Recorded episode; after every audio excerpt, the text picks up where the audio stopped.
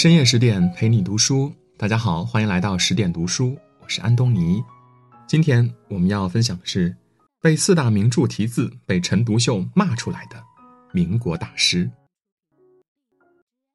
一九八七年，央视版《红楼梦》一经播出便广受好评，从那之后，这部作品就成了几代人心中不可超越的经典。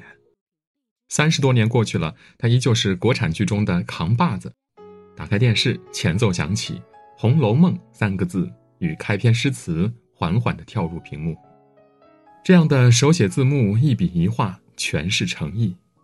而我们所看到的这些字迹，便出自今天的主角沈尹默之手。沈尹默是新文化运动的参与者。胡适曾评价说，在五四一代的诗人集团中，只有两个人具有诗人的天分，一个是尹默，一个是半农。在灿若星辰的民国大家中，沈尹默似乎没有那么耀眼。可当我们读过他的故事后，就不由得为他的通透所折服。他的一生有起有落，却始终活得云淡风轻。也许，只有活得通透的人，才能过好这一生吧。沈尹默出生在陕南汉阴，因家学渊源，从小受父亲熏陶，喜爱文学和书法。十三岁时，因背不出书，竟急得生病了。不过，却因祸得福，得以在家里休养。年少的他深知学向勤中得，于是迎窗半卷书，开始沉浸在诗词世界中。此时的他家境富裕，生活舒适，无忧无虑。然而，人生的拐角就这样猝不及防地出现了。父亲去世，他们举家迁往西安。走出山城的沈尹默。开始与世界接轨，国家的兴亡、民族的耻辱、人民的苦难，就摆在眼前。他极力渴望成就一番大事，于是他决定自费到日本留学。虽然最终留学一年就被迫回国，但这短短的九个月也足以让他开阔眼界。留学归来后，他先是在家乡浙江教书为生，后来又经举荐去北大任教。而立之年的他呢，自此开始了在北大十六年的教学生涯。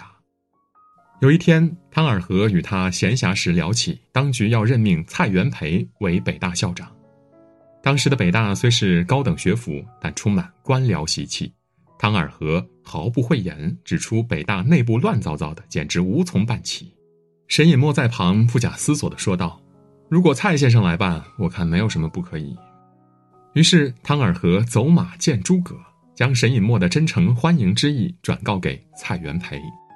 隔天，蔡元培就兴冲冲地去拜访沈尹默，二人聊得异常投机。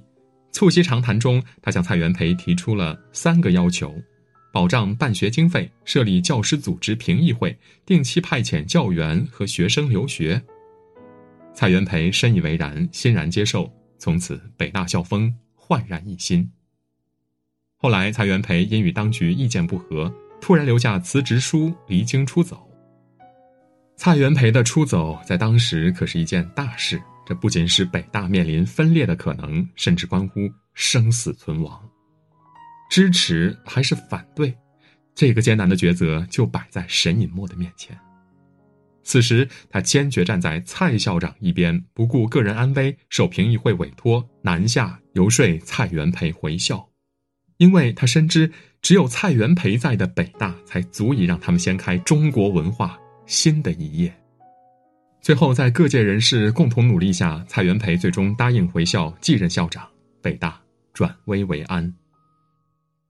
古人说：“贤者应势而变，达者顺天而生。”活得通透的人，懂得取舍，这是历经世事的通达与智慧。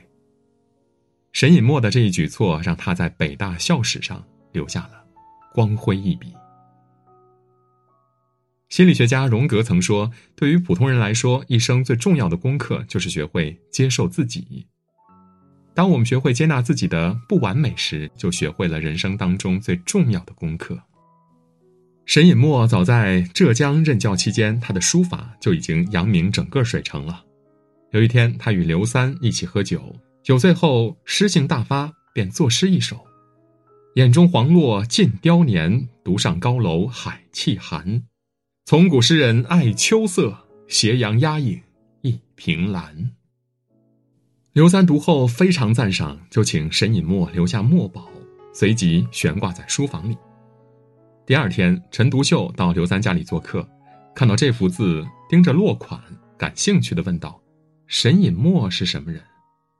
刘三回答：“他也在校任教，去过日本。”这诗写得很好，字儿却不怎么样，流利有余，深厚不足。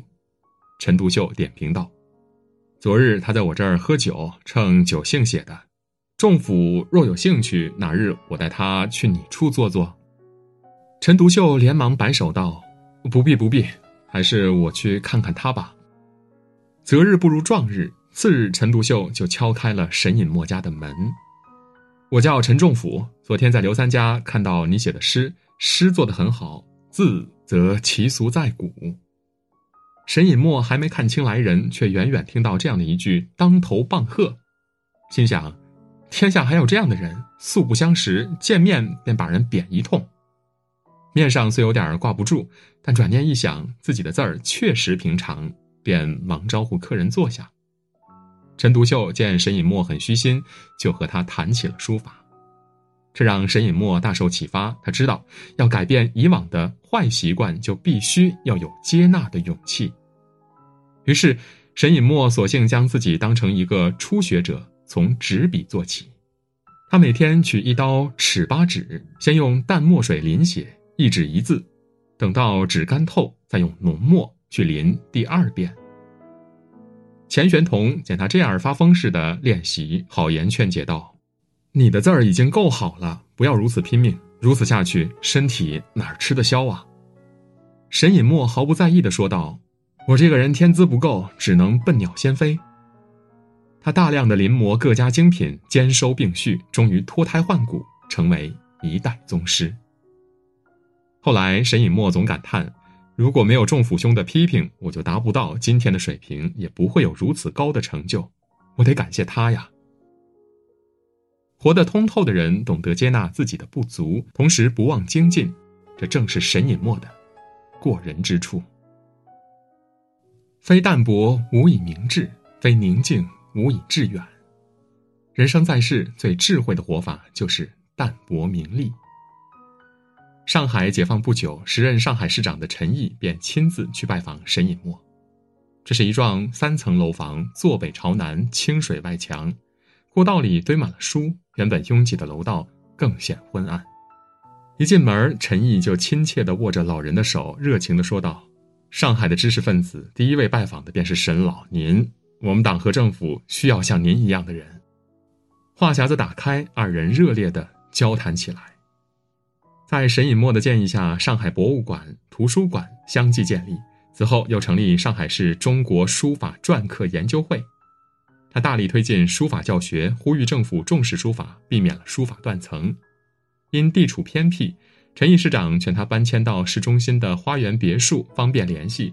沈尹默却婉言谢绝。他笑称：“此心安处是吾乡。”生活上，他极其节俭，喜欢素食，不抽烟，不喝酒，坚持锻炼。书法上，他极为严格，朝起夕落，每日习字，毫不松懈。他保持着朴素的生活方式，低调的生活态度，却不忘初心，做好自己的事业。一九五八年，人民文学出版社陆续出版了《中国古典文学读书丛书》，这其中就包括了四大名著。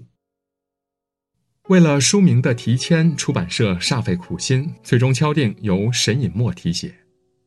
当时，沈尹默患有眼疾，近视达两千度，任务难度之大可以想见。谁知他丝毫不顾及身体状况，慨然应允，每一本都题写多条题签供编辑选择。有道是“雁过留声，人过留名”，这样的任务本来可以让他更出名，但出于对古典名著的尊重，沈尹默的所有题字均未留落款。于繁华处淡泊，于安静处养心，名与利于他而言不过是过往云烟。一九八七年，电视剧《红楼梦》播出，片名和开篇是字体就直接引用了他的书法作品。这也让电视作品变得更加完美。沈尹默曾在自写中写道：“自写情怀自较量，不因酬答损篇章。